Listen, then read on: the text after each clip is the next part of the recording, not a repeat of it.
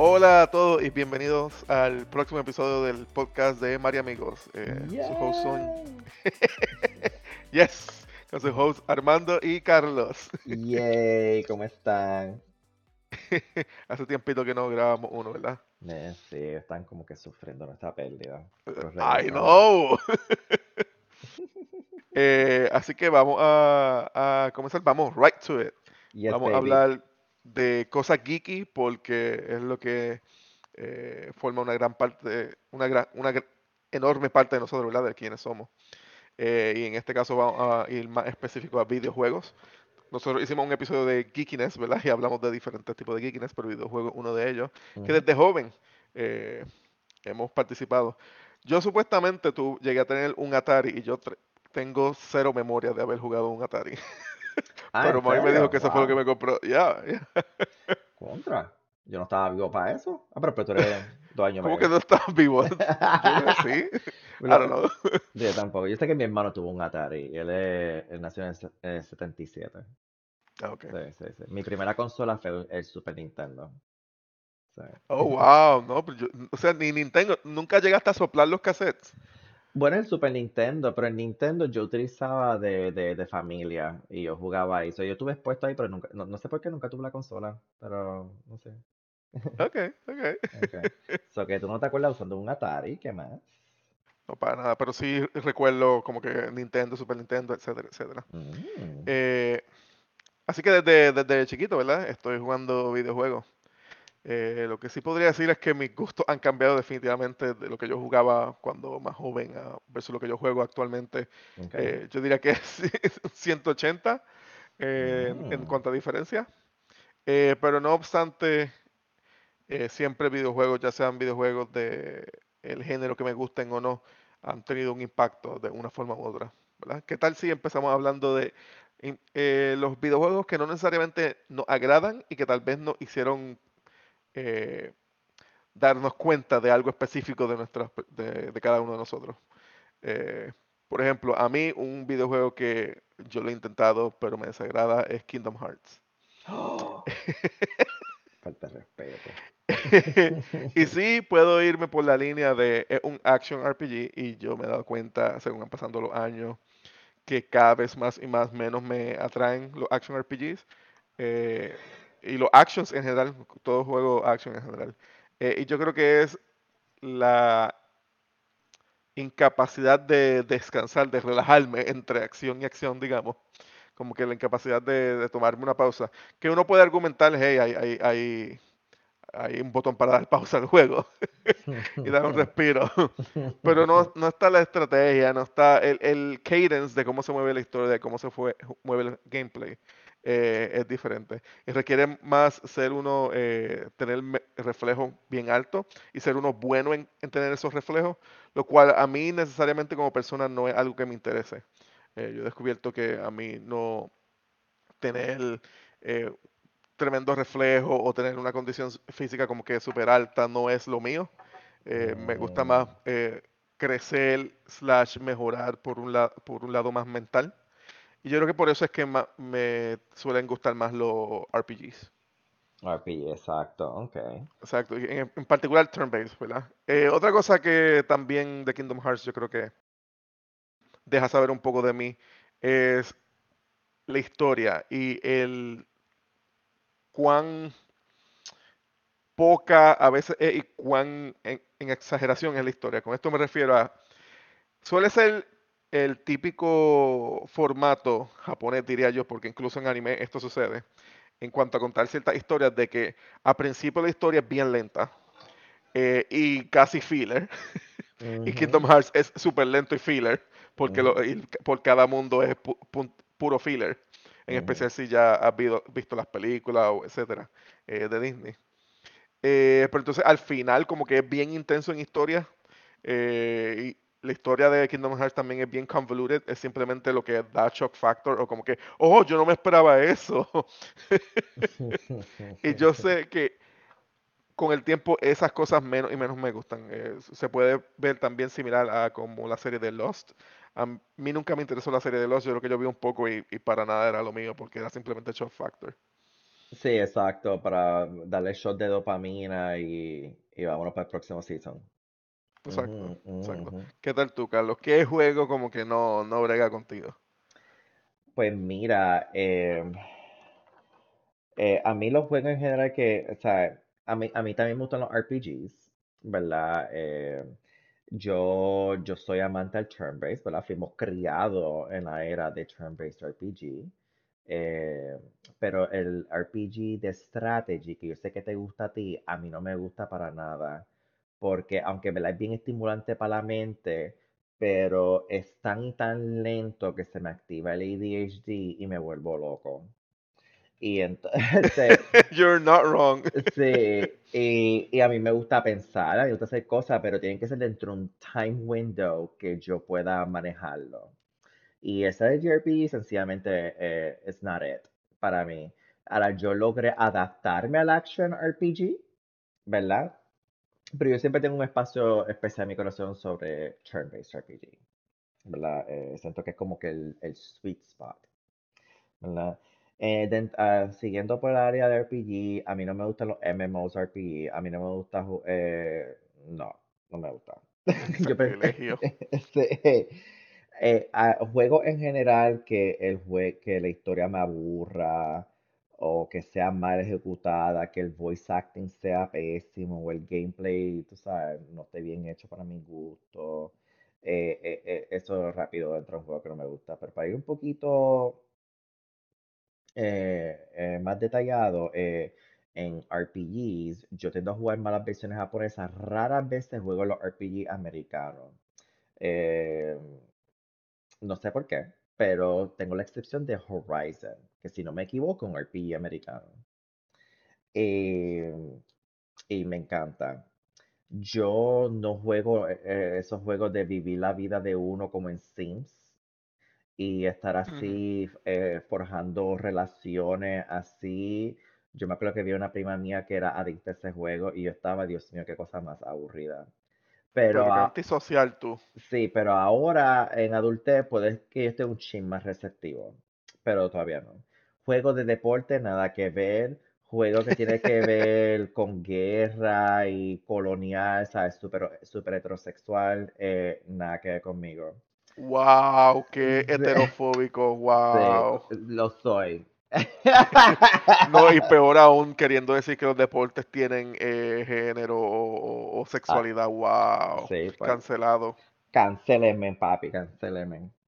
Pe- Pero los juegos que, ¿verdad? Yendo por la línea como tú empezaste, em, a mí cuando los videojuegos cuando entraron en mi vida cuando era chiquito, eh, eh, yo llegué a, a jugar lo que todo el mundo juega, Mario, eh, Nintendo, Donkey Kong, Zelda, Mega Man, de todos esos juegos que uno jugaba.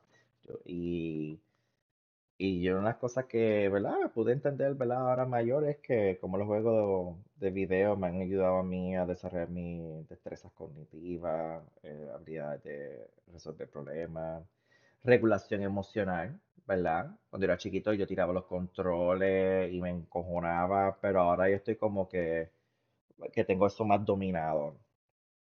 Eh, Ok, ok. eh, yo era ultra competitivo y explosivo antes, yo hasta le daba a la gente cuando perdía. Yo, Eh, ok, pero Pero ¿y ya esa no, violencia, mijo? ya no. Yo me acuerdo que contigo me ponía bien competitivo y te hacía, ¡ah, te gané! Pero, pero dejé de ser eso, así más, evolucioné a ser más como una persona de sportsmanship. Tú sabes, como que si perdí, pues perdí, no es el fin del mundo y, y, y le celebro a las otras personas. Porque tú me has visto a mí jugar en esos juegos grupales en que yo siempre celebro, eh, sea que yo gane o pierda, ¿verdad? Eso que eh, a través de los años el jugar juegos me, me ha ayudado a mí a desarrollar una destreza. Entonces, ¿sabes? que creo que otra eh, actividad y hobby no me lo han dado. Y también en mi momento terapéutico, tú sabes, para estar conmigo mismo jugando una historia. Como leer un libro, Oye, pero más diferente. Ahora que mencionas eso, ¿cuál, como que cuál juego tú consideras que es el que mejor historia eh, tienes? Como que, que tú hayas jugado. Pues mira, eh, ¿verdad? Yo había hecho este research antes, pero yo tengo tres. No puedo coger, no tengo, yo soy malo cuando la gente me, me preguntan como que cuál es tu mejor esto, cuál es tu peor esto, cuál es tu género de música favorito. Yo, yo tendo a ser bien variado en mi respuesta, pero tengo tres. ¿Las puedo decir? No, No, está... ok. No. Pues, Sí, es uno por, o nada. ok, pues gracias por escuchar mi gente. Aquí Carlos Eso es todo, ¿verdad? Pues yo voy a empezar Dale, dale, con, adelante. La- yo voy directo al grano, no te preocupes. Eh, Final Fantasy X, que es mi Final Fantasy favorito, eh, lo que me gustó de esa historia es el, componente anti-religión, anti-sistema y cómo este grupo eh, estaba yéndose en contra de un sistema y las relaciones que se formaron dentro del pilgrimage que ellos iban para hacer el Final Summoning. Eh, yo siento que, esos temas se ejecutaron muy bien. Otro que había escogido era Horizon porque me gustó mucho cómo la humanidad queriendo salvar el mundo de un impending apocalypse, cómo ocurrió, la cómo la malicia humana destruyó el last hope que tenía esa civilización y entonces lo que quedó de su creación forjó años después, cientos de años, mil años después eh, esta nueva civilización que se convirtió siendo tribal, viviendo con, de- o sea, adaptándose a, a los remanentes de su ancestro. Y cómo la historia del pasado sigue siendo relevante en el presente porque tienen que manejar eh, un threat que se les avecina a ellos desde el espacio. So, es, es bien bonito esa, ¿Cómo, esa cómo ata eso a tu forma de ser? A mi forma de ser que el sentido de, de la aventura, el, el que hay algo más grande que uno mismo, pero no necesariamente tiene que ser algo místico y, y espiritual, sino como que tú estás observando el mundo alrededor tuyo y tú sabes que está mal y tú tienes que cambiar el sistema. Y cómo tú vives esa vida. Y entonces, como esos juegos ya está predescrito la historia, te, te- te da esta ilusión que tú vas a resolver el problema rápido relativo a tu vida real que puede que ni lo resuelvas en tu lifetime. So que es como que puedo vivir algo que yo quisiera haber hecho en esta vida, que es como que este sistema está mal, esta religión está mal, esta forma de vivir ah, hay que cambiarlo. eh, da- dame una historia que yo pueda hacer una diferencia, ¿me entiendes? Y, y eso. Y otra cosa que habla de Pacto de mí, que es la Cestiria y Berseria, es sobre la, el, el mantener un balance entre la luz y la oscuridad, porque un exceso de uno del otro eh, no es bueno para, para que el mundo funcione. Y eso lo llevo conmigo en cómo yo vivo mi vida, en tratar de balancear las fuerzas de luz y oscuridad para navegar mi día a día. Digamos que esa es mi mejor forma de contestar esa pregunta. Ok, ok, cool. Sí, sí. Eh, yo no sé si tú llegaste a jugar este juego. Yo creo que sí, tal vez. Se nos haga. Ajá, ajá, que a mí te encantó la primera, si no me equivoco. A mí me encanta el primero. Es un, es un grupo de, bueno, son tres juegos, ¿verdad? Eh, pero el creador principal, como que en cada juego subsiguiente, su rol disminuyó. Eh, y yo, mi, mi opinión, se nota eh, esa reducción en cuanto a la calidad de la historia. Pero si solo me enfoco en el primero, y yo no tengo problema en enfocarme en, en un pedazo de las cosas, ¿verdad? Eh, y decir que estaba, que estaba bien bueno. Pues se nos haga el primer eh, juego, el primer episodio, es eh, el- mi juego favorito en cuanto a historia. mm, Y yo creo que tiene que ver mucho por el simbolismo eh, la cantidad de simbolismo que hay en, en ese juego, eh, mezclado un poco con el misterio y posiblemente recurrencia eterna. Y déjame explicarlo un poco. Eh, yo soy un aficionado de, de, no sé, de cosas un poco dramáticas. Eh, antes, y yo había mencionado en episodios anteriores como antes yo solía, mi discurso, mi forma de hablar solía ser un poco más poético, más, más drama, eh, pero que I've toned it mm, down a little bit. Eh, pero yo creo que todavía eso se mantiene en mi gusto a veces de algunas historias.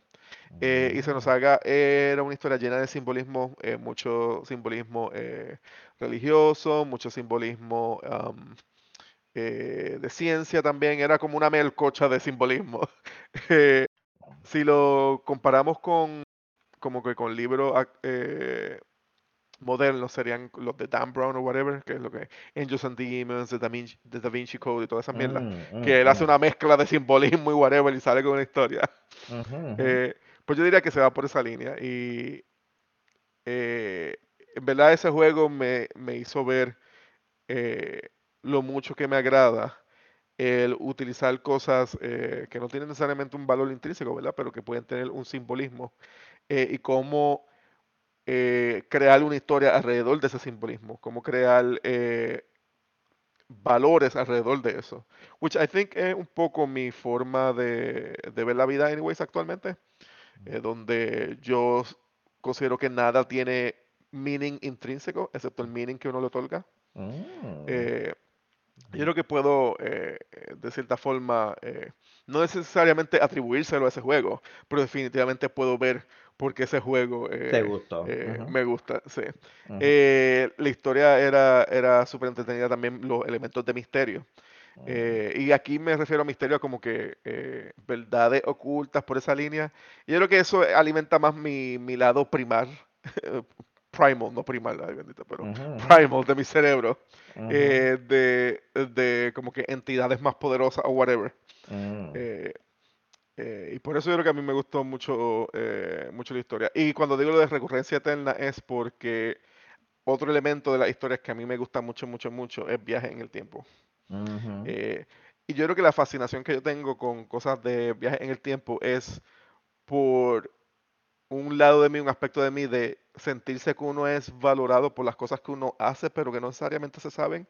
Yo creo que yo, yo me siento en múltiples ocasiones, me he sentido, que yo a veces hago cosas por la gente que no necesariamente se percatan que uno las hace por ellos. Eh, si uno se remueve del, de- del picture, ¿verdad? Si uno se, dejaría como que cortara la relación, whatever, la otra persona hopefully se daría cuenta de esas cosas que uno hacía por ellos. Eh, ya yo no soy tanto así, pero yo solía hacer mucho más así. Y las historias de tiempo, de time travel o whatever, suelen ser algo así, porque es como que algo que alguien había hecho antes, en verdad tiene un significado mayor por, por el hecho de que viene o del pasado o del presente, y cómo encaja entonces ahora la historia para dejarte ver en una nueva perspectiva cuán intenso, cuán importante o cuán poco importante eran ciertas acciones. Wow, Y me gusta, no, no me gusta, me gusta, es verdad. So I think que por esa, por esa razón, como que ese tipo de juegos demuestran un poco de, de cómo yo soy como persona. So que tú tienes como, tú te ves como un guardian angel, tú te crees así como que te protejo a distancia. Bueno, yo me creo un dios, so Ah, I ok, ok, guess. es verdad, es verdad, es verdad, me gusta así. Aunque ese aspecto de, de- de jocoso, ¿verdad? Porque tampoco es que es cierto. De sí, creerme eh, un dios ya yo no lo utilizo tanto, pero, pero ya. verdad. Eh, continúa, dime. no, eh, ¿por qué, por qué se te había, verdad? Ahora que yo me acuerdo, ¿verdad? Eh, ¿por qué tú llegaste a reducir le- lo, eh, lo de, ah, que, de que yo me creo Dios, de que tú eras más dra- dramático antes y todas esas cosas? Porque eso como que se, se calmó. I think es eh, mi aspecto gigantesco de ser eh, lazy. O sea, que yo soy Mm, vago. ujú, sí. Y el ser tan, eh, utilizar tanta metáfora o símil a veces en la forma en que uno habla, requiere energía. And I think I Oh, just grew tired of it. ay, bendito. Yo todavía tengo uno que otro aspecto de eso, ¿verdad? Pero, A mí me gusta eh, tú eres mucho menos. dramático. Pero pues.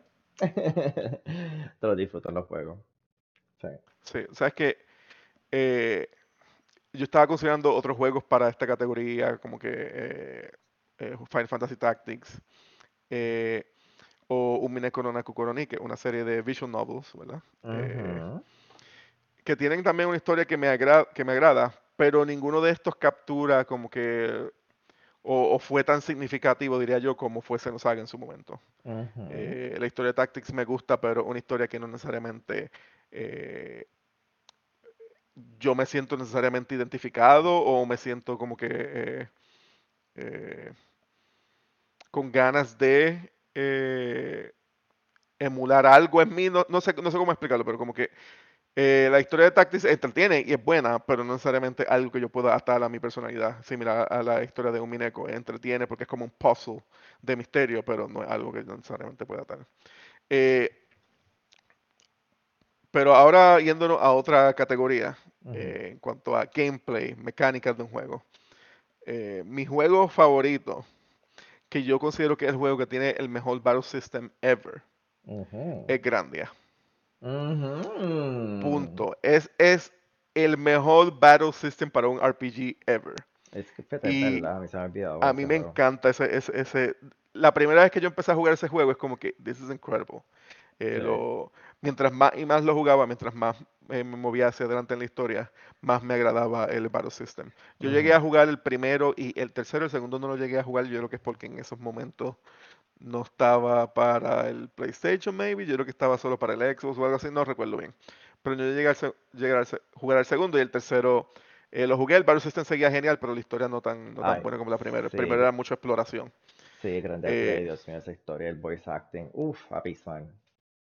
Pero, pe- pero el, el System estaba bello. Sí.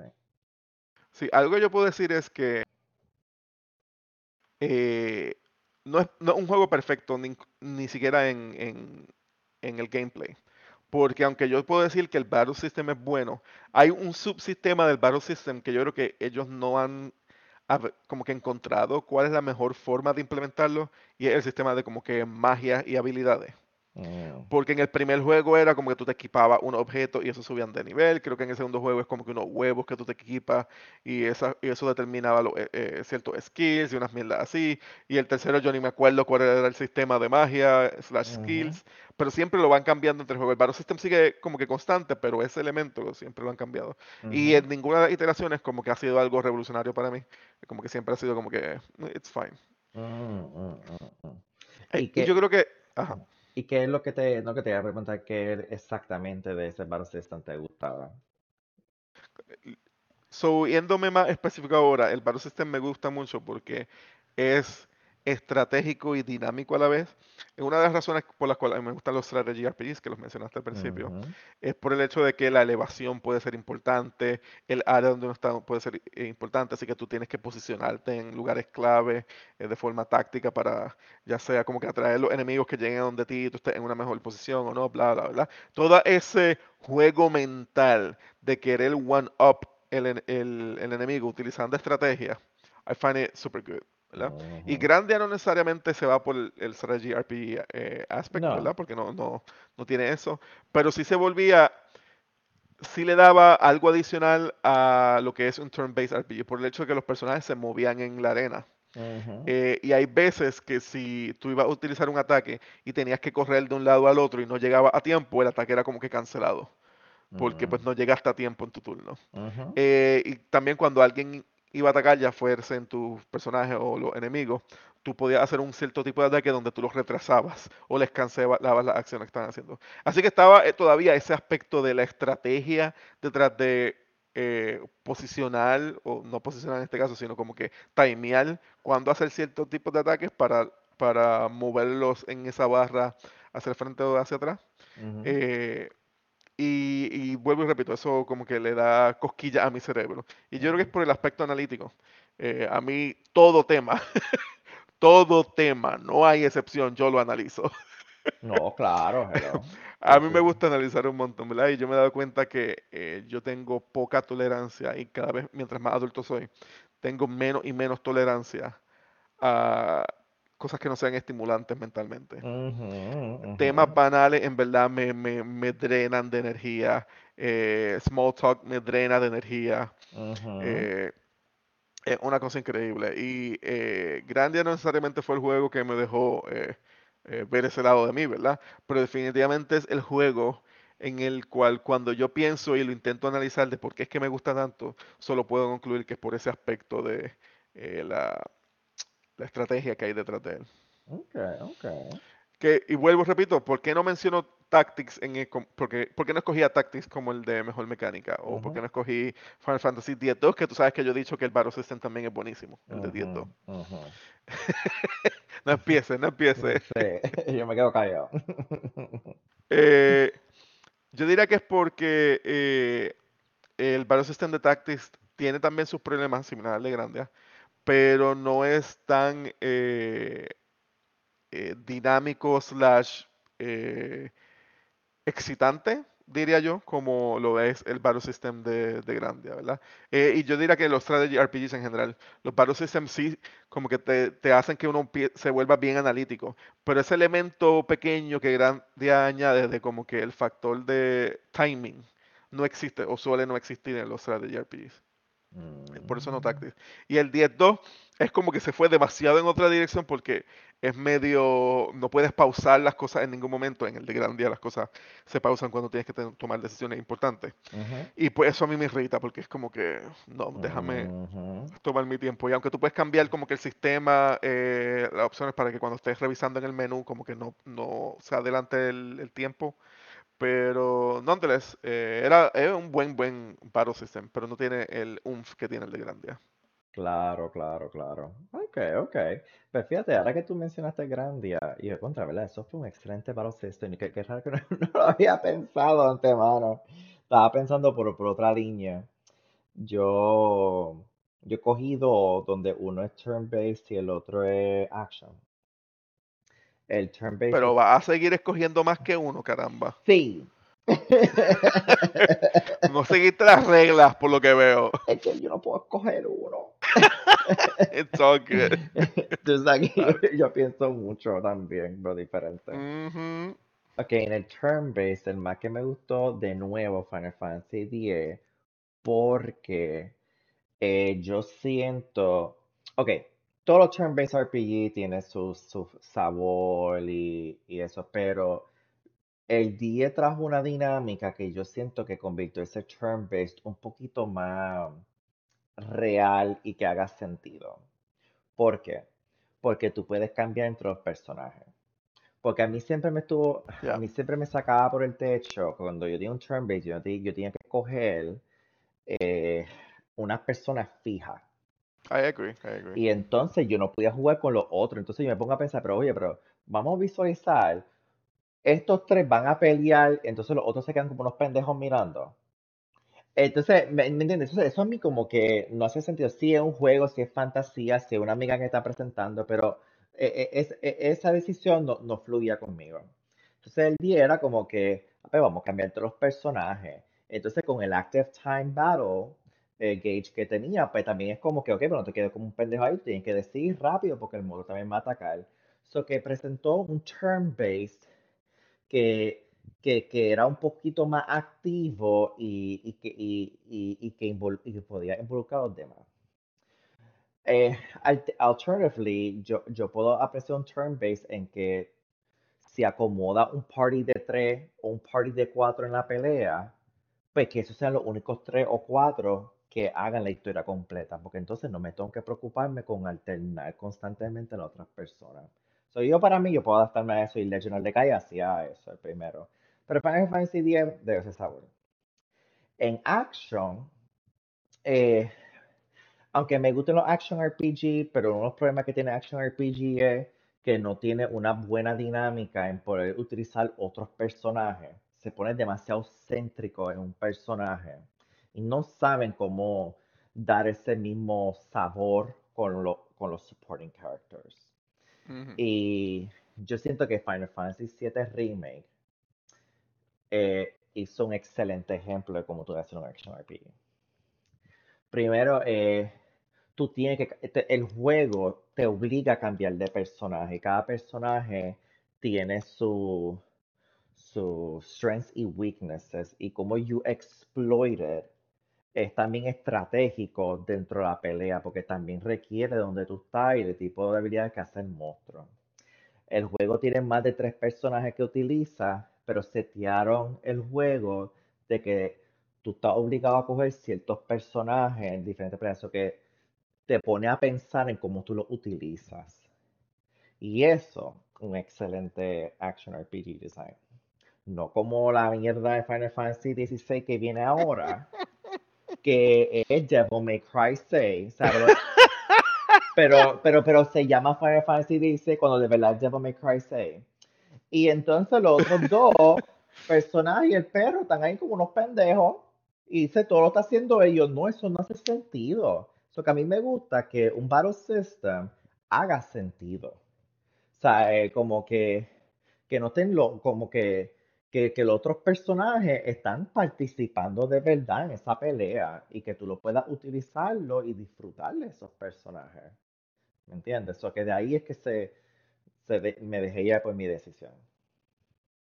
Ok, Eh, ok. sí, sí, sí. Vamos entonces a, a la próxima eh, categoría. Atmósfera. Eh, ¿qué, qué juego para ti como que tiene la mejor atmósfera? Pues mira, eh, sí, tengo más de uno. Ajá, Tengo ¿por dos. qué? No me sorprende. Sí, sí, sí. Ah, tengo que mencionar Legend of Legaia, que estaba para PlayStation 1. Ellos tenían que ac- eh, revivir unos Genesis Trees para poder librar un mes que estaba afectando el mundo. So que toda la atmósfera era así bien gloomy, bien como que fin de la humanidad. Y tú sabes, como a mí me gustan los temas apocalípticos y postapocalípticos. So que siguiendo por eso, Final Fantasy XIII, cuando ellos bajan de Cocoon, de la ciudad que están ahí arriba, creada por los Fal'Cie, y está este, eh, este terreno gigante y hermoso, pero también tiene los remnants del pasado y la destrucción que ocurrió ahí, la, la soledad que hay, pero a la misma vez eh, el, el silencio y el ruido hermoso de la naturaleza. Como que a mí me gusta cuando yo estoy caminando por ahí y, y siento la naturaleza, pero también siento como que la historia que ocurrió en ese sitio y cómo la naturaleza tomó el control de eso. O sea, esos temas postapocalípticos, porque la naturaleza cogiendo control de todo. Ah, eso a mí me, ¿Por me, qué me- eso me le nutre el alma. Me ¿Por nu- qué? ¿Por qué? no sé Porque por tú quieres ver a la, la vida destruida, tú quieres ver todo. No, fíjate, eh, eh, no sé si, no necesariamente creo que la vida destruida, pero Es a todos que... tus enemigos muertos. ¡Uah! eh, Es que para mí hay algo intrínsecamente hermoso de una atmósfera así, cuando hay este matrimonio forzado entre la naturaleza y los remanentes de un pasado por lo humano y la tecnología, como, eh, como es como presenta eh, un visual de cómo nada importa, como tú dijiste, como que nada tiene propósito, a menos que tú le des un significado, pero el mío es como que nada le importa porque al final del día está aquí donde vivimos y, y es como una presentación de sobrevivencia, de ay, yo no sé cómo explicarlo. Es, es- es- es- es una sensación que yo siento cuando yo estoy afuera hiking por ahí y estoy con la naturaleza. eh, eh, los ruidos que hace el viento, el, el, el mirar el mundo como un museo de lo que fue y lo que pudo ser. Eh, es como hay algo artístico y precioso detrás de eso que lamentablemente no, puedo articularlo bien. Es, más como bien interno. Es, como algo bonito, eh, ese Ok, panorama. ok. Sí, Muy bien. sí.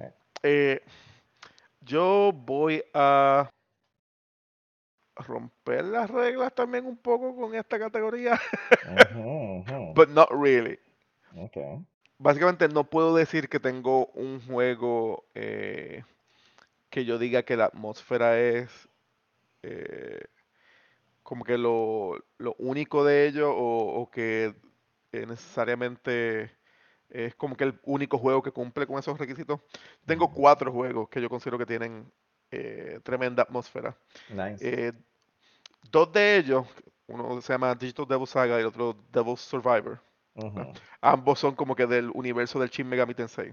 Y el universo de Shin Megami Tensei a mí me gusta mucho porque es un poco similar a Xenosaga en el aspecto de que de nuevo es simbología en, en, en, en cuanto a cosas de ciencia o religión eh, y cómo darle como que un spin a esas cosas. Y verlo más a veces incluso como alter egos y no necesariamente como entidades existentes. eh, y cómo eh, tú puedes mezclar también un poco de psicología a eso, de como que lo que es el colectivo humano y cómo colectivamente la gente se mueve en una dirección en otra, o cómo la gente oculta sus secretos, etcétera, etcétera. Y estos juegos para expresar esas cosas se van un poco dark-ish en, ton- en tono, ujú, eh, porque empiezan a ver como que demonios y, y, eh, y matanza y, y ritual y todas esas cosas, ¿verdad? Y es un poco similar también a como, porque a mí me gusta eh, Buffy the Vampire Slayer, eh, que yo sé que la serie es un poco problemática, ¿verdad? Y el creador definitivamente es problemático, está eh, pero cancelado. sí, Pero es principalmente por ese aspecto de hacer como que en la realidad de ese universo eh, algunas cosas que no son reales, eh, como eh, decir como que el angst que uno tiene cuando uno es, joven y uno no se siente adecuado y cómo expresar eso a través de un monstruo, ¿verdad? Pues yo creo que eh, los Shin Megami Tensei suelen como que dar un poco, se van un poco por esa línea también. Eh, y la atmósfera siempre me ha gustado, es como un mundo normalmente po- apocalíptico también, o, o- Mm, o es basado en un mundo, eh, en un mundo moderno, pero como que después de un cataclismo o algo así. Eh, así que eh, por ese lado se van, ¿verdad? Y los otros dos juegos serían Shadow Hearts y Planescape Torment. Shadow Hearts, eh, eh, la temática también un poco dark-ish. Eh, no necesariamente se va mucho simbolismo religioso, aunque tiene uno que, uno que otro. Pero más bien es bien somber, es bien como que eh, gothic, es bien gore-ish. Y Planescape mm, Torment es bien, es como que greedy, pero es bien fantasía. Eh, y mm, estos dos para mí son un poco similares. En general, todo ello yo creo que lo que demuestra o cómo ellos como que me han ayudado a entenderme a mí mismo y ciertos gustos que yo tengo es eh, definitivamente un mundo rico en significado. donde mm, cada detalle, cada simbolismo en realidad tiene significado. ¿verdad? Esto va en contraste a, a- mi visión de la vida, de que las cosas no tienen significado a menos de que uno se las dé. Y es, sim- es simplemente eso estimula mi mente, me parece eh, eh, eh, interesante ver ese tipo de, de universo, donde eh, hay un misterio y hay una razón por la cual ese misterio está ocurriendo de esa forma, y hay unas entidades o unos poderes detrás que están intentando eh, eh, lograr las cosas. Y es porque simplemente yo no creo que nada de eso necesariamente es real, pero sí sirve como buena ficción. Y pues por eso la atmósfera me- de esos juegos me, me, me gusta un montón. Mm, Qué nice, qué nice. Hace sentido, hace sentido. Eso que básicamente a nosotros dos nos gusta ver eh, sufrimiento y destrucción. Sí. Yo me pregunto si eso será un poco porque eso es lo que hemos, como que, de, no a la misma escala, obviamente, pero durante nuestras vidas hemos tenido experiencias que no necesariamente sean tan positivas.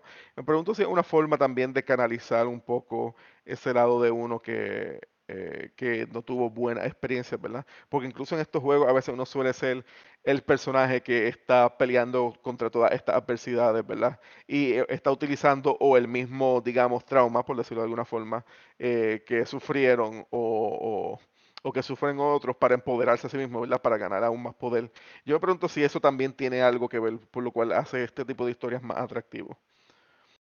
Mm, Ya, pu- puede ser, fíjate. Mientras tú hablas, yo me quedé así pensando también, porque, tú sabes, cuál significaba que me gusta una cosa en específica, pero yo, yo, eh, yo creo que es como que por un momento yo puedo vivir como que estar en este trance de como que, mira, de verdad nada importa y es como, como un mensaje que le doy a la gente que tiene tanto deseo de ser poderoso y tener todo el dinero y toda la fama del mundo. Es como que, mira, de verdad nada de esto importa porque te vas a morir, el mundo se va a joder eventualmente y todo, todo lo que tú pensabas que era importante y tu legacy de verdad no vale nada.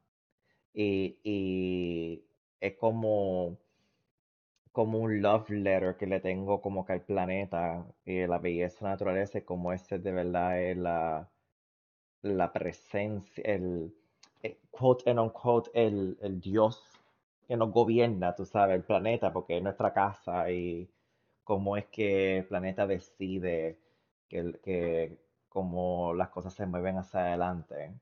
¿Me entiendes? So, ese Como aspecto de algo más grande que tú. algo más grande que, algo más grande que tú, pero científicamente hablando, no, no inventándose Right. personajes que no Yep. existen.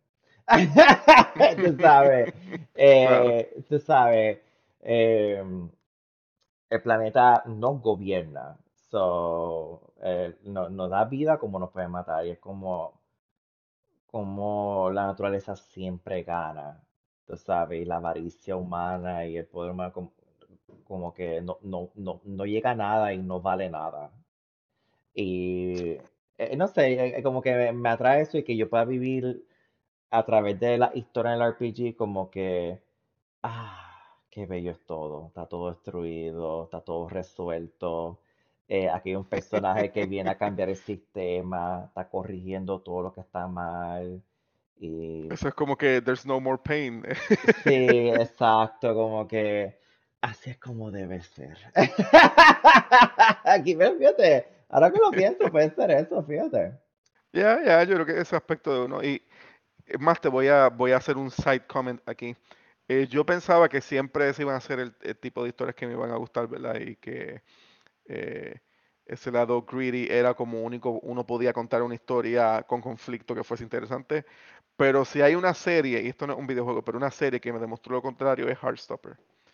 A mí la Oh, atmósfera slash universo slash eh, idea de la historia de Heartstopper me demostró que a mí me puede gustar también una historia que no sea para nada greedy, y que es no sea nada para nada como que sobre violencia, etcétera, etcétera. Es súper eh, eh, magical, digamos, súper Sí, eh, positivo. positivo, es, es puro arcoíris y sparkle Ay, pero me y, y encanta. positive vibes y, y pan sobao calientito y todo, todo ese sentimiento de gusto. Me derrito el corazón, sí.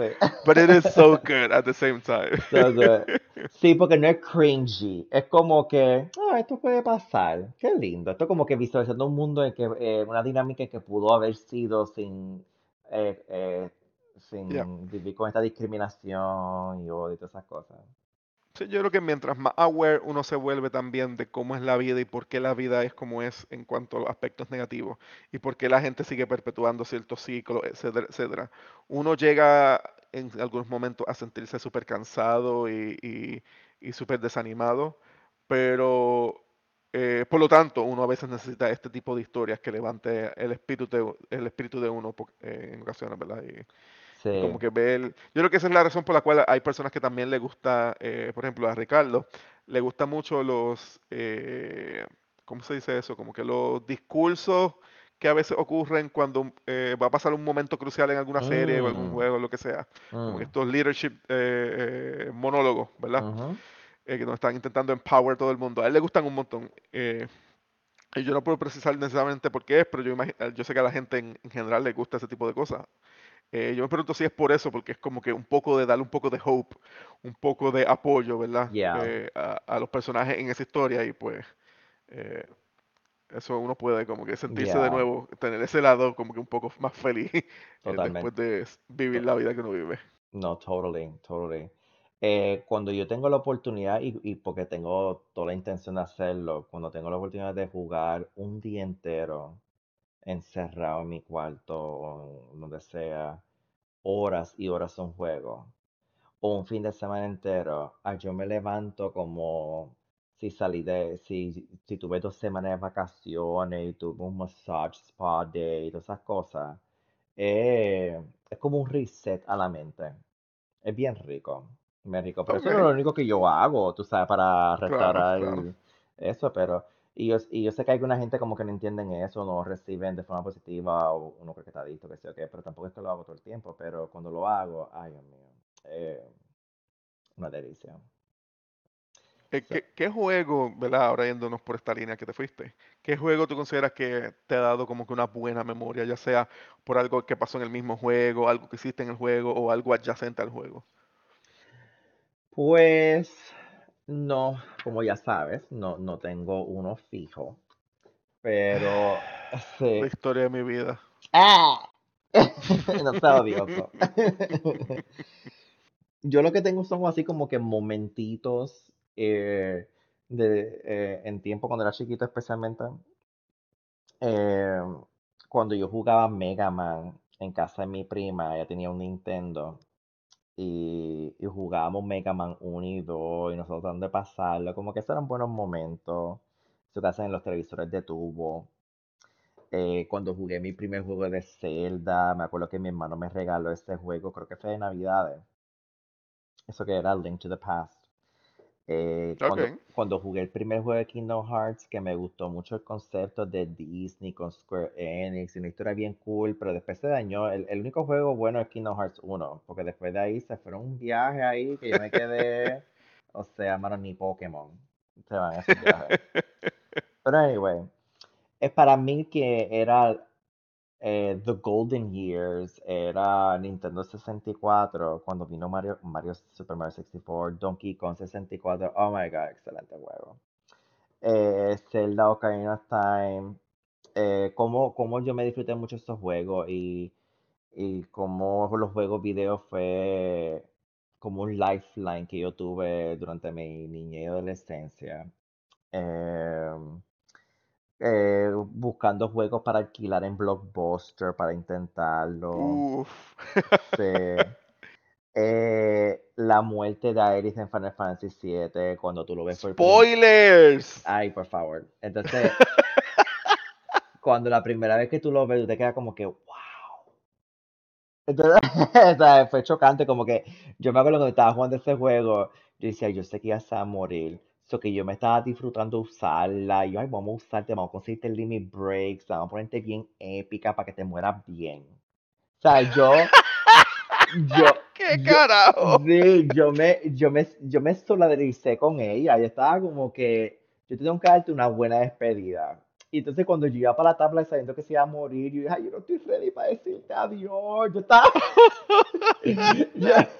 y después cuando se fue, yo estaba como que pasando mi proceso de, de, todo va a estar bien, yo voy a pasar este juego por ti, yo espero haberte usado con dignidad en el juego. O sea, yo me lo viví, yo me lo viví, yo dije, esto está un poquito patético, pero, pero, pero, pero de verdad, esto significa cuando los juegos, they speak to you, tú sabes, y eso. Y cuando antes tenía tiempo pasaba los juegos múltiples veces, eso es algo que yo dejé de hacer, pero, pero ya esos son como que un poquito de todo, las cosas que están guardaditos en mi memoria. Ok, nice, nice. Eh, pues yo sí escogí uno. Ah, pues felicidades, varios, pues escogí uno. felicidades. Carajo. Y yo tengo que decir que este juego es bien... ah, no es un buen juego, definitivamente. I wouldn't say it's a good game. Eh, no diría que es horrible, pero yo creo que es kind of a bad game. Un poco. Eh, se llama Fliff. O lo que se supone que representa es Fly for Fun. eh, Fly. For fun. Ok, Sí, y es un MMORPG. eh, creo que coreano. Así que eh, los MMORPGs coreanos, si mal no me equivoco, son bien grindy. Tú lo único que haces es grindear. En ese juego yo lo único que yo hacía era grindear. La historia era, si acaso, una página total, como que en cuanto si es que tenía historia el juego. Era simplemente grindear para tu subir de nivel. That's it. Tú cogías todos los monstruos que estaban a tus alrededores, los matabas, esperabas a que they respawn, and you do the same thing over and over and over again. ok. Pero ese juego tiene, yo tengo una memoria o varias memorias bien buenas con ese juego y es porque fue la primera vez en la cual mientras yo jugaba yo estaba interactuando con personas. Porque de nuevo, un MMORPG.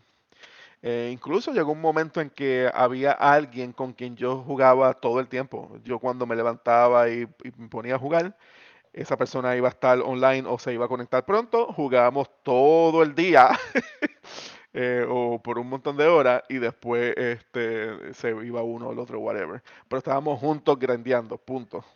De, Ok, de- de que nos conectábamos hasta que nos íbamos. Y ok. era, y era super nice, como que el hecho de que eh, tener como que esa compañía mientras estás haciendo algo, ¿verdad? Se siente un poco como cuando eh, actualmente, eh, si físicamente tú y yo estamos en, en un lugar, ¿verdad? Y tú estás jugando algo y yo estoy leyendo un libro, digamos, por decir algo. Es el mismo feeling de tengo a alguien cerca y aunque no necesariamente está haciendo ah, lo mismo que está haciendo esa persona, I'm enjoying it. Pues yo diría que digitalmente fue como primeramente yo tuve esa experiencia y pude como que poco a poco descifrar que eso era algo que me agradaba. Simplemente tener la compañía, pero no necesariamente eh, estar ahí. Y lo digo porque sí grindeábamos, pero a veces estábamos grindeando en áreas, en zonas diferentes y so, nos comunicábamos por el chat, eh, eh, etcétera, y, y- o hacíamos cosas diferentes, pero siempre estábamos eh, hablando por el chat. Yo, yo te conocía cuando tú hacías eso, porque tengo una vaga memoria de esto. es posible porque yo lo llegué a jugar por, eh, yo, yo lo comencé a jugar cuando estaba en la universidad. Ah, eh, y Yo lo, lo seguí jugando un poco, lo intenté instalar incluso en, en las computadoras de Edwin en, en- en- su momento. ah, eh, aunque reformateaba la, la computadora cada rato, eso tampoco es que duraba mucho el juego en la computadora, pero whatever. ok. Eh, pero después, de- como que de un tiempo dejé de jugarlo, no recuerdo por qué específicamente, yo creo que es que yo no tenía mi propia computadora que pudiese aguantarlo, Mm, eh, así que lo había dejado de jugar. Sí, pero tengo Pero it was really good, en verdad.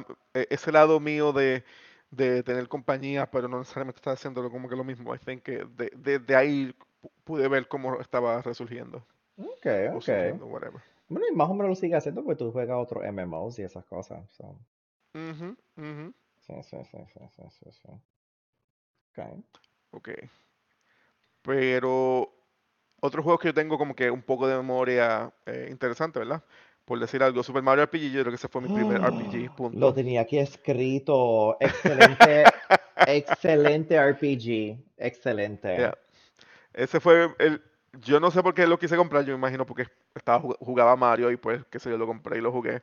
Eh, y yo digo esto que es un RPG, yo sé que Zelda uno puede considerarlo como un, un adventure RPG, whatever, kind of Claro. ish, pero no necesariamente. Yeah, sí. Pero eh, yo lo compré sin necesariamente saber eh, mucho, como que yo había visto un poco cómo era el gameplay y me parecía interesante y me puse a jugarlo y como que tremendo juego.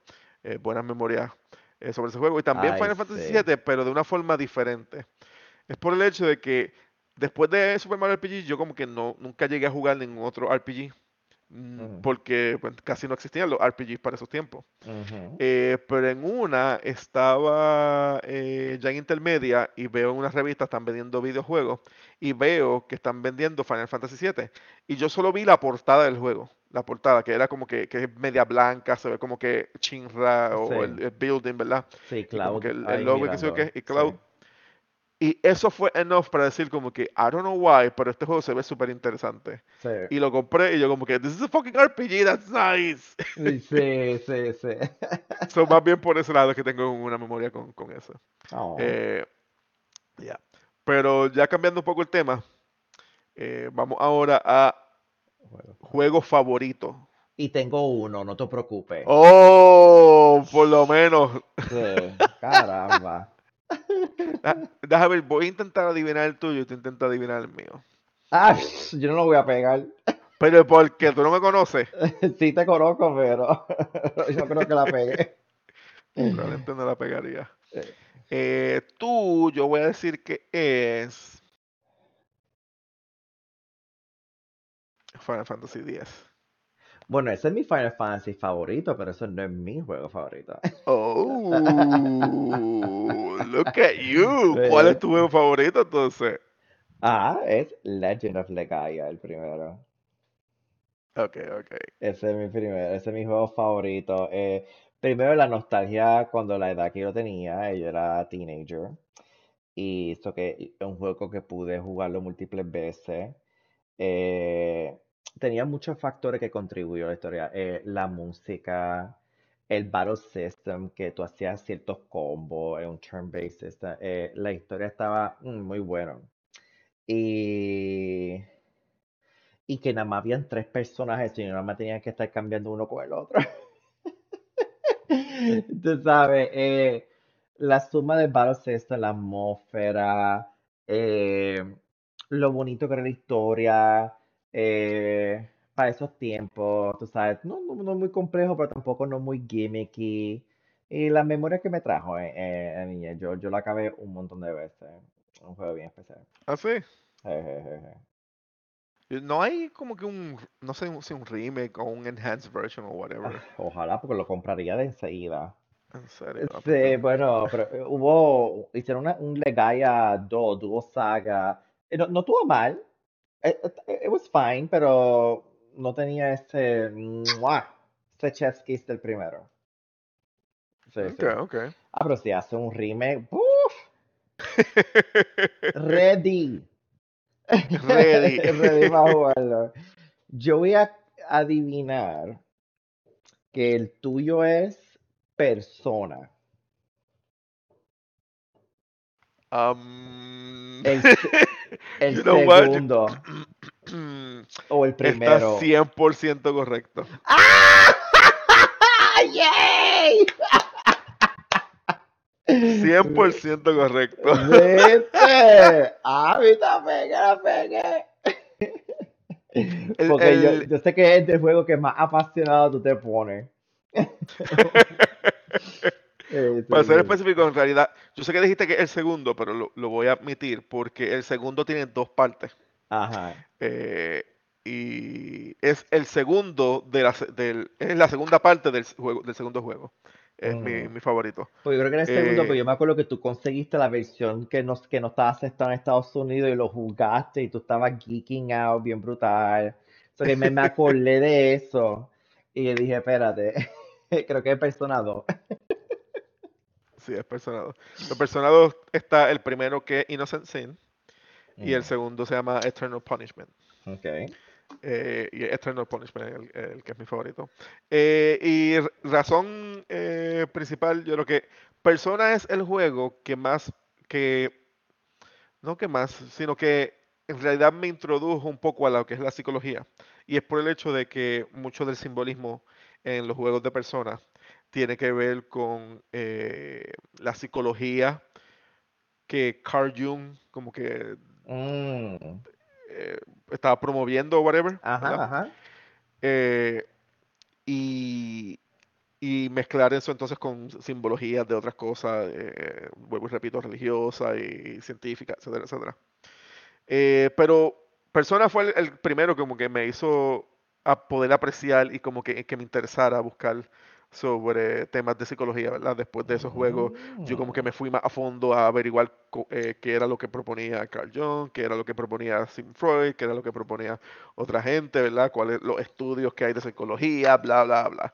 I think que maybe eso es lo que ha hecho que yo sea un poco diestro en poder descifrar gente, slash, crear las máscaras que yo me creo, ¿verdad? mm, Eh, esos análisis. Y en verdad eh, es mi jue- juego favorito por, por eso, por toda esa simbología que, que atrajo o que tiene, y, y él también incluir la psicología dentro de todo el simbolismo, ¿verdad?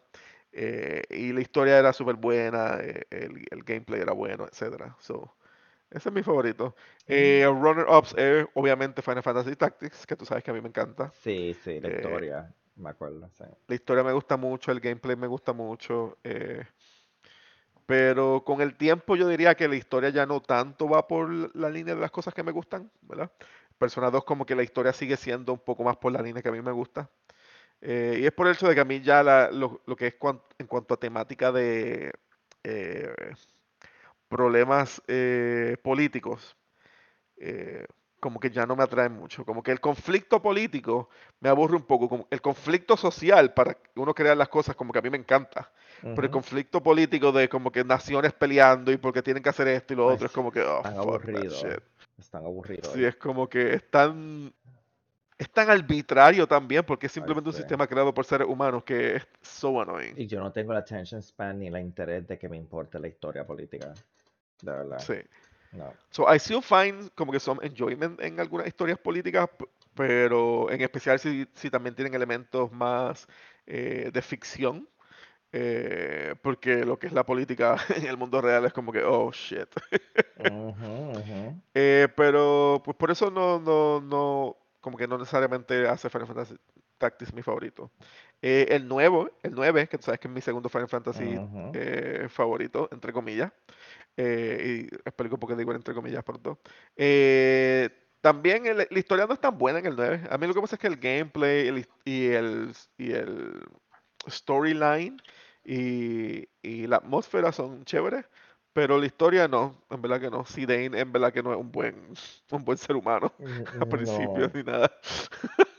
es medio douchey. Chrono Cross es otro juego que a mí me encanta también, porque la atmósfera es excelente, el gameplay es ok, es decente, y la historia es, es quite good. Eh, eh, pero eh, no le gana, vuelvo y repito, a todo el impacto que Persona 2 tuvo en su momento. Y Final Fantasy XIV, que tú sabes que es el que el MMORPG que yo juego y que yo digo que es el mejor Final Fantasy. Eh, actually le gana a Tactics y todo. Eh, really good story. El gameplay es decent.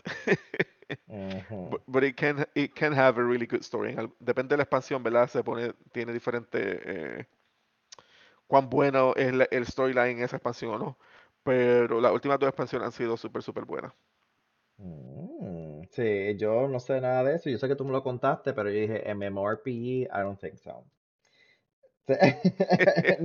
No, Deberías jugar algún día conmigo. No, yo te he visto Sí, jugarlo, he visto videos y ah, nada, no hay nada ahí que me... yo voy a seguir esperando por el MMORPG de Loco Horizon.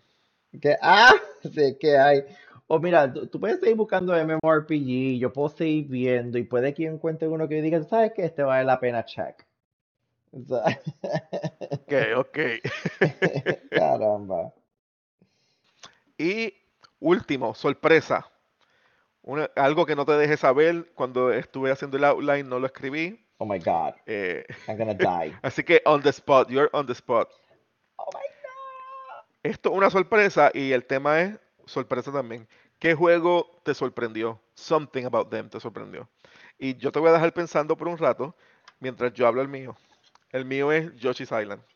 El juego de Super Nintendo, Yoshi's Island. I know, I know, what the fuck, ¿por qué? Ok, ok. Yoshi- Yoshi's Island era, pues cuando ya yo estaba más joven, ¿verdad? Eh, que yo todavía jugaba los juegos de Mario, que sé qué, que son como aventuras, medio action y whatever.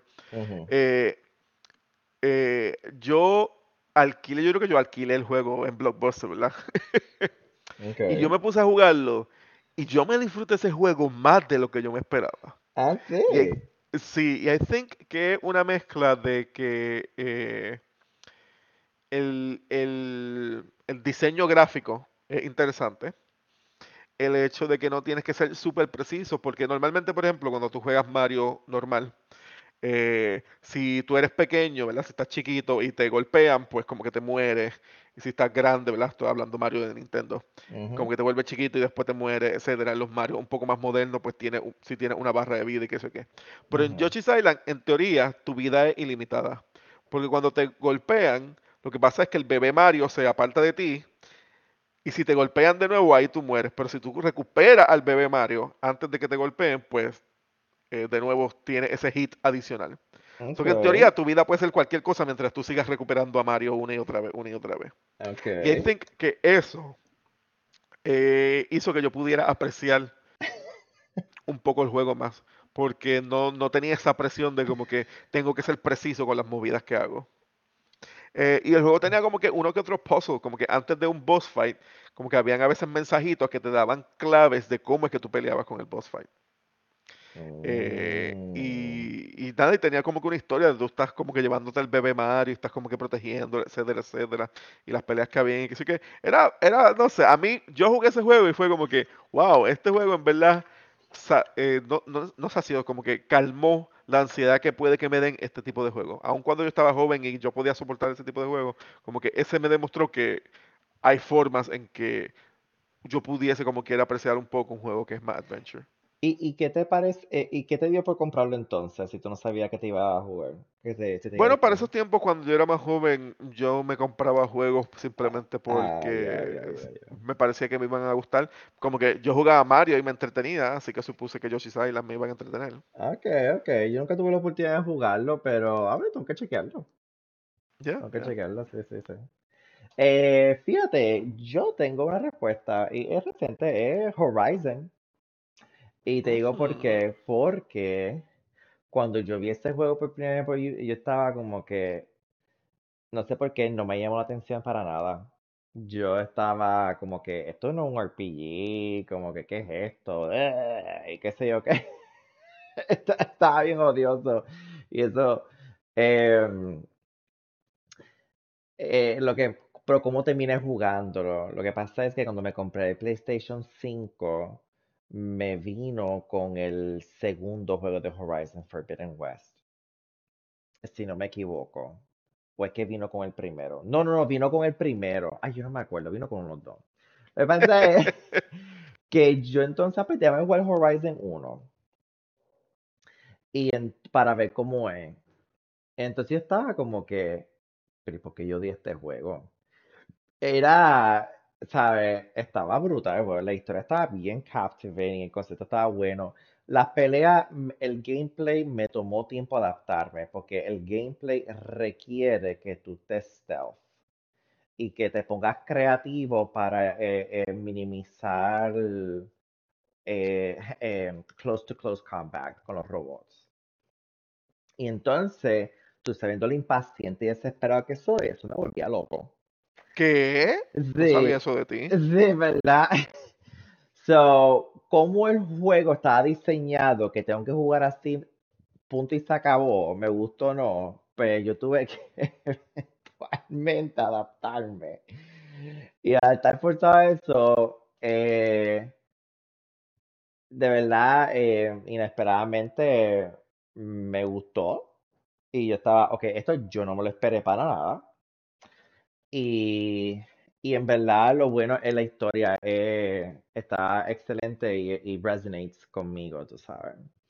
So, y jugué el DLC del primero, jugué el segundo y el DLC del segundo. Yo no voy a jugar de VR porque yo no tengo un VR, no me interesa comprar uno porque esa tecnología tiene que seguir mejorando. Ujú. Y, y no me gusta jugar esos tipos de juegos en VR porque es como que, no, ew, da- dame, dame el control ya. y, y so, y anyway, no es canon de la historia, so puedo pichar. So, yo espero que venga el tercero, que quiero saber cómo se acaba, cómo se acabaría la historia. Estoy, estoy very excited. Está muy bueno. Cool, cool. Co- ¿Cómo tú, verdad? Uno podría decir un poco que eh, el juego te gusta porque tú, como que tus gustos han también evolucionado un poco según ha, Ha pasado el tiempo. ¿Cómo, cómo tú vislumbras que en el futuro, si es que se te ocurre, cambiarán tus gustos? Como que en qué dirección tú crees que irán.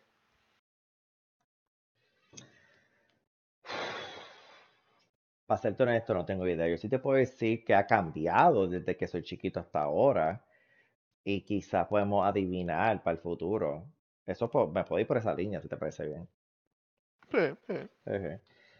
Em, yo lo que tenía apuntado era que eh, me he ido consistente en que me jugando, jugando los juegos de Nintendo como Super Mario, los Mario Party, eh, los Adventure Styles de Super Mario como Super Mario 64, Super Mario Odyssey, ¿verdad? Y los juegos de Zelda, son juegos que yo he sido consistente y fiel. Pero a mí me gustaría que esos dos juegos se fuesen ya en una dirección menos mi- misógeno, en que hay que estar salvando el Damsel in Distress. Eh, a mí me gustaría que el juego evolucione en que las princesas no sean ineptas. Tú sabes. y, y yo creo que eso me ayudaría a mí a reinvigorate eh, una pasión a esos juegos.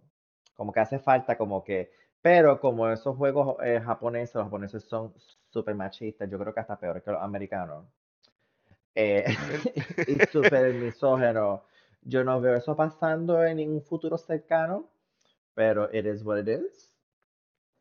Yo no sé si decir que son peores o mejores, pero definitivamente eh, se ve mucho en la historia, ¿verdad? sí, Es, pero es en tu es cara. mucha, muchas películas de Hollywood también tienen la misma mierda. Sí, Así que sí, eh, lo que pasa es que como no los Estados Unidos no hace tantos videojuegos, sí. eh, o no consumimos tantos videojuegos eh, eh, creados en, en- en los Estados Unidos, pues no, no lo vemos. Como que todos los juegos de deportes también que son Ah, creados, pues es como que no yep. jugamos ninguno de ellos, whatever. Claro, no tiene nada intrínsecamente mismo, ujú, excepto de que porque carajo hay una liga que está dividida entre hombres y mujeres, pero whatever, I, I digress. ujú, ujú.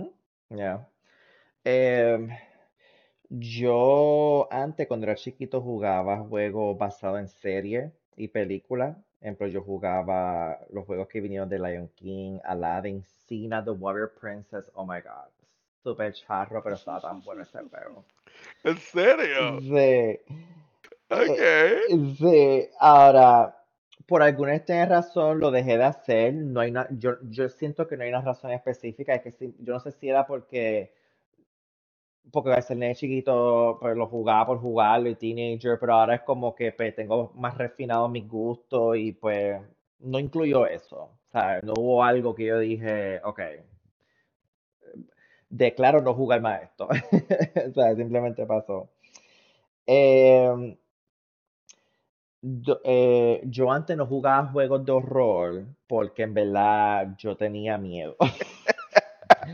Y ahora juego en Sports Team con mi prima y amistades, juegos de miedo, donde he podido disfrutármelo. Me encanta gritar, me encanta, tú sabes, el adrenaline rush que da es- esos juegos.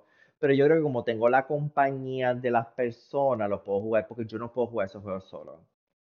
¿Me entiendes? Pero yo creo que el thrill de jugarlo con un grupo y, y- y- y que me siento acompañado me permite a mí eh, disfrutarme porque a mí me gustan las películas de miedo y las películas de horror. Entonces, pues los juegos, pues, pues obviamente diciendo qué juego tengo la capacidad de jugar. Tú sabes, porque yo me acuerdo una vez cuando yo jugué Silent Hill 3 en mi PlayStation, jurando que lo podía jugar y yo me, yo estaba tan asustado y tan nervioso que yo devolví el juego. ¿Me entiendes? So, eso evolucionó. So, dicho esto, ¿qué me veo pas qué me veo pasando en el futuro? Eh, para serte honesto, yo no tengo la más mínima idea porque las cosas que estoy mencionando que yo estaba haciendo ahora, yo no me lo imaginaba antes. So, a mí me encantaría estar vivo cuando esté la tecnología de que estás sumergido en un holograma jugando, porque eso es VR teniendo esa cosa eh, en tu ojo y empeorando tu ceguera y dándote un dolor de cabeza, honestamente no era. Yeah, yeah. So, pero si existe una versión que lo puedo jugar un cuarto así, bien simulando, eh, let's fucking go.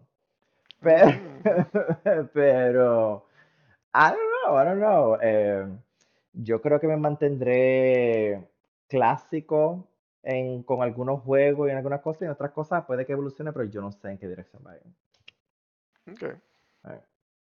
Yo, yo creo que, yo lo que he notado es que recientemente, o según va pasando el tiempo, yo me muevo más a juegos que sean más fácil de digerir. Y aquí lo que quiero decir es que es como que uno puede consumirlos por pedacitos, ya sea porque son juegos que tienen eventos eh, que uno puede hacer rápido, como la mayoría de los juegos gacha tienen. No que a mí me guste que los juegos sean gacha, porque gambling de por sí no es una mecánica que a mí me interesa mucho. Pero sí lo que tienen los gacha es que siempre están actualizándolo con, con eventos pequeños. eh, que tú lo haces y como que terminaste de hacerlo y, y sientes que estás progresando porque tus personajes se están volviendo más fuertes y estás moviéndote la cuenta como que cada vez y cada vez más fuerte. Yo creo que ver ese tipo de cosas en juegos regulares, eh, si, si comienza a suceder eso, como que si, si resurge ese tipo de juegos, I think que I'll be moving también en esa dirección. Consumir ese tipo de juegos. Porque, por ejemplo, Final Fantasy XIV en cierta forma uno podría decir que así, porque yo, tú puedes consumirlo como que con cada expansión lo consumes, y si quieres como que cada X cantidad de mes juega en los nuevos parchos que han añadido de contenido nuevo y that's it. Eh, so yo Mm. creo que eso es lo que me funciona más a mí eh, actualmente. No con esto quiero decir DLC, porque el DLC se puede ir para porra, a mí no me gustan las cosas con DLC. A mí tampoco, that's not it. That's Eh, totally not it. Porque mi problema con los DLC es que, uno, te están haciendo para sacarte más chavo. Dos, porque entonces eso obliga a ser más irresponsable en el juego original. Y yo extraño cuando tú veías la historia completa en ese juego. Y no es como que, ay, pues, recibí este feedback de los fans, me gusta esto, pero dame hacer un DLC para que no jodan más. Pero entonces es como que, y esa es mi crítica eh, de Final Fantasy XV. La historia quedó bien mal, y entonces metieron como 20 DLC y película y serie y todas esas cosas. Mira, mira todo eso y vas a tener una idea de lo que quisimos hacer. ¿Ve? Y eh, no, eso lo daña. Sabes, y no está bien eso. Sí, so que definitivamente no por esa línea, pero sí una línea de, de que sea más consumi- consumible. Ujú. Y I think que es por, por el hecho de que como que no tengo mucho tiempo y es porque yo tengo tantos hobbies diferentes que el tiempo es bien limitado que tengo para gastar en algunos hobbies y hay hobbies que consumen mucho más tiempo que otros. Eh, el consumo que yo hago a veces de anime es un montón, ¿verdad? Comparado con el consumo que yo puedo hacer de videojuegos. Así que tener cosas que sean más bite size o que puedo progresar de forma em, eh, más específica y, y, eh, más corta, pues I think that would be helpful. Ya, Yo creo que por ahí es que me movería yo. de acuerdo, de acuerdo. Bueno, y con eso terminamos el tema de hoy. Espero que les haya entretenido, que descubrieran un poco más de nosotros y cómo los videojuegos también han formado parte de nosotros, nos han formado a nosotros o nosotros hemos moldeado para que nos gusten otras cosas o lo que sea, ¿verdad? Eh, y nuestras perspectivas de cómo queremos que el mundo esté destruido porque nos gusta la historia apocalíptica, I guess. ¿Verdad? Fíjate, la Pues, que me pongo a pensar, como que me hizo a mí conocer, descubrir eso de mí. Bueno, a veces uno no te da cuenta de las cosas subconscientes. You know? ajá, ajá. Así que nada, gracias por escucharnos. Bye bye. amor.